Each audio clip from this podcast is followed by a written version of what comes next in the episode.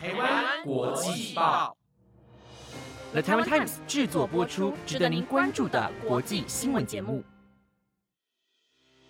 欢迎收听台湾国际报，我是如香，马上带您关注今天九月十一号的国际新闻重点。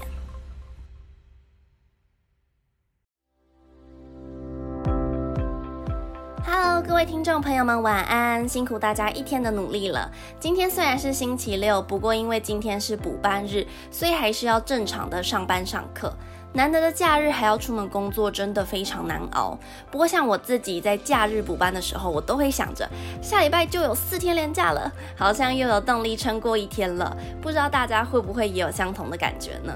顺便小叮咛一下国际报的听众朋友们，台湾这几天呢会有灿数台风经过，虽然目前只有局部地区受影响，但是大家还是不能太大意哦，要做好防台准备，也要随时关注台风的目前位置。记得台风天还是要好好待在家。那今天的新闻会带大家关注美国总统拜登与中国国家主席习近平的第二次通话，以及北韩政权难道处于危险处境吗？还有丹麦成为欧洲第一个全面解封的国家。如果您对以上的新闻内容有兴趣，就继续听下去吧。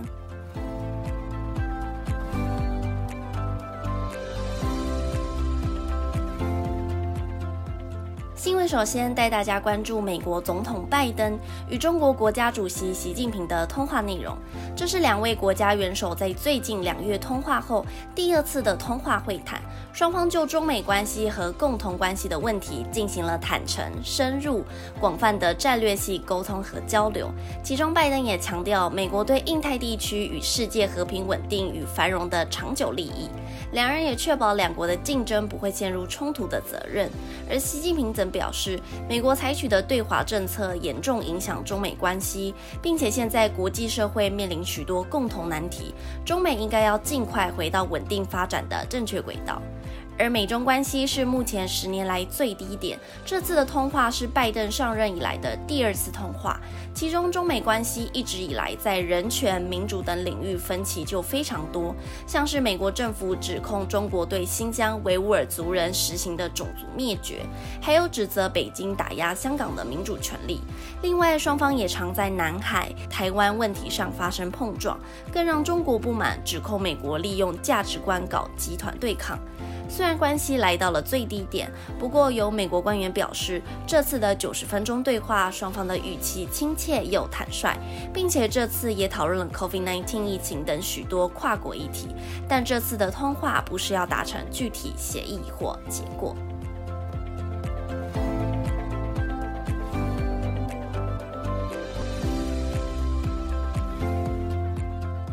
焦点转到北韩政权，北韩领导人金正恩在九号时出席见证七十三周年的阅兵仪式。照片曝光后，让许多人怀疑出席的人并不是金正恩本人，而是他的替身。其实，在很早之前就有传闻说过，金正恩总共就有十二名替身。而这次能如此肯定出席者就是替身的原因，是因为日本拓殖大学主任研究员高英彻表示，曾经担任北韩分析官员，因此研究过。金正恩的替身发现，金正恩曾经在出席多次的场合的时候，出席的替身样貌都与金正恩非常相似。不过这次的替身竟然与金正恩长得完全不像，所以非常肯定这次一定是替身，而不是本人。另外，高英彻还认为这次的阅兵仪式也非常可疑，金正恩竟然没有穿着军事服装，而是穿着一袭灰色西装，并且也没有按照惯例展示新研究的飞弹或是武器。阅兵典礼结束后，金正恩和夫人李学主前往太阳宫祭拜时，金正恩的外表又和阅兵仪式时的样貌明显不一样，也让人怀疑是不是北韩发生政变。高英车在最后还提到，早在之前就有传闻金正恩长期卧病在床，但这都还未经过证实，也很有可能只是假新闻，或是可能北韩发生了政变，而金正恩是被监禁。不过这次的阅兵仪式引来许多话题，真相到底是什么呢？目前还是没有人知道。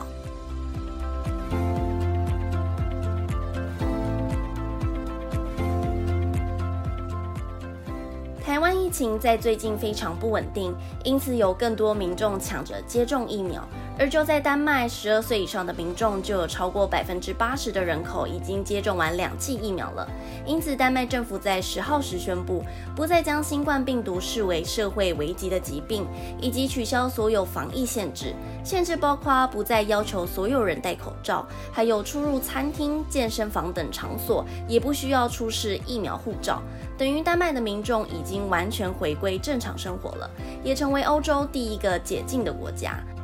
虽然全面解封可能还会有些风险，不过这项决定是丹麦政府经过全面评估后才做出的决定。而在全球还在努力对抗新冠病毒的同时，丹麦能先行解封，也因为丹麦民众十分配合政府的政策，才能让疫苗接种率超过八成。不过，丹麦卫生部长休尼克表示，疫情虽然得到控制了，但目前还未真正摆脱疫情，因此强调政府还是要根据需要采取必要的行动。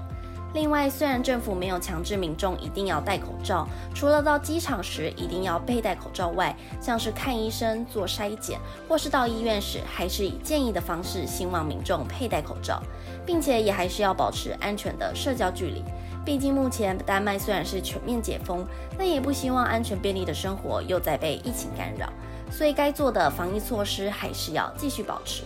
也希望台湾疫情能逐渐趋缓。有大家的共同努力，相信不久后就能恢复以前的生活了。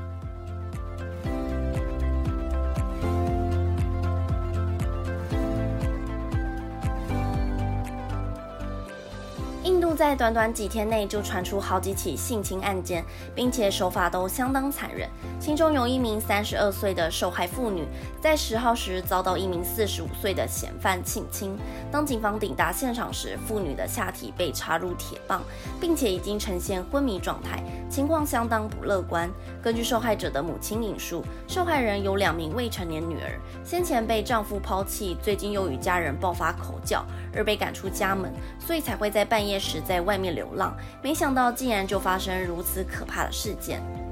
另外，还有在九号时也发生性侵案件，而这次的受害者仅仅只有十二岁，被两名男子带到村里偏僻的地方侵犯。更让人震惊的是，其中一名男子还是该名受害者的亲戚。虽然目前受害者已经在医院接受治疗，并且已经安全了，但未来还要面临极大的心理压力。光是想到受害者的心理阴影，就相当不舍。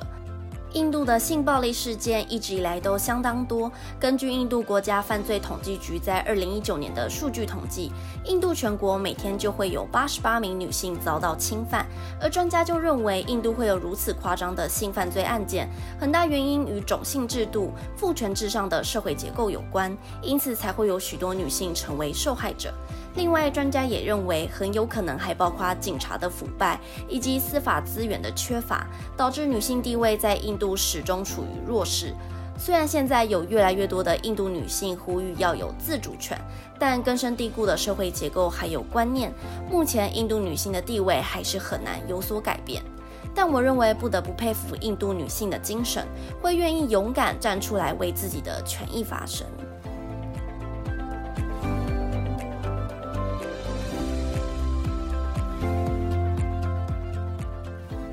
新闻的最后，带大家看到 Google 最新推出的设定。随着大家生活品质的上升，不论是生活上需要有点不一样，还是手机画面上也开始讲求变化。因此，慢慢的像是 YouTube 或是 Instagram 都出现了黑色的主题背景，有别以往的白色风格，暗黑色的风格更是许多人的爱好。而 Google 的搜寻引擎也跟上时代了，推出了暗黑色系列的主题模式。用户可自行选择要浅色系的背景还是深色系的背景。从国外的 Google Search Help 中可以看出，相关的操作指引已经推出。而如果根据台湾的操作教学，如果要改成深色主题，就要先从安卓装置上开启 Google Chrome，下一步则是点取右上方的更多图示选项，就会进入设定主题的选项中。另外，Google 还表示，当用户在 Chrome 中以深色模式或是深色主题进行浏览时，首页、工具列、设定和部分其他页面也会是以深色显示。不过，目前台湾的选项中还不能操作，所以如果喜欢深色主题的听众朋友们，可能还要再等等喽。我自己已经快迫不及待的要把自己的 Google 搜寻画面换上深色背景了。